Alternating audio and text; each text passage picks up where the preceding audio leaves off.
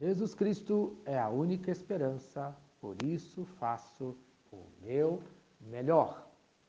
Em terceiro lugar, eu faço o meu melhor, pois faço uma ação preparada, conforme fala o versículo de número 8. Ela fez o que pôde, antecipou-se a ungir-me para a sepultura. Preste atenção, antecipou-se. Quando você faz o seu melhor, você está antecipando algo que possa vir a acontecer.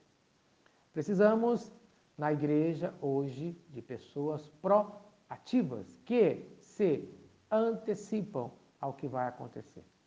Entendemos aqui que essa mulher entendeu, até mesmo melhor do que os discípulos, a verdade da morte iminente de Jesus. Veja em Marcos, capítulo 16, dos versos de 1 a 8. As mulheres pretendiam ungir o corpo de Jesus, mas a ressurreição já havia ocorrido. O texto fala que ela fez o que pôde, conforme Jesus, isto é, ela fez o seu melhor.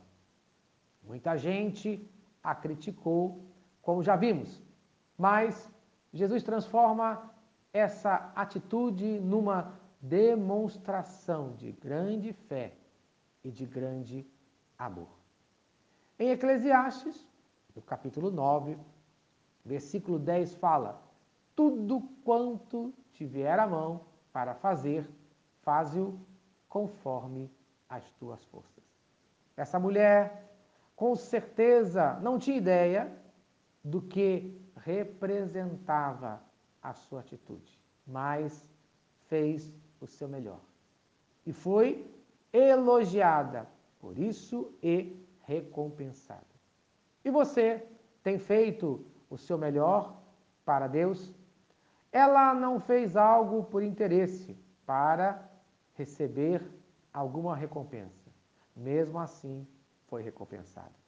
Da mesma maneira, nós não devemos fazer as coisas para Deus só pelas recompensas, mas devemos lembrar que a maior recompensa você já recebeu, que foi a salvação em Cristo Jesus, quando ele morreu na cruz do Calvário e ressuscitou para salvar a cada um de nós.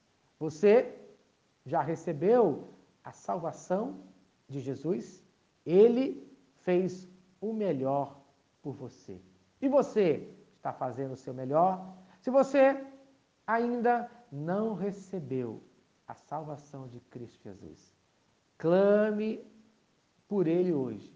Peça que ele aceite a você. Amém. Se esta mensagem abençoou a sua vida, compartilhe com quem você ama.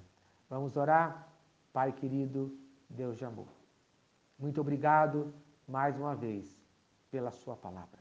Que eu possa aprender com o exemplo desta mulher a fazer o meu melhor para abençoar vidas.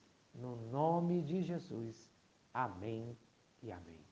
Eu sou o pastor Eloy, sou pastor da Primeira Igreja Batista em São Miguel Paulista, localizada na rua Arlindo Colasso, número 85, no centro de São Miguel Paulista, São Paulo. E lembre-se, Jesus Cristo é a única esperança.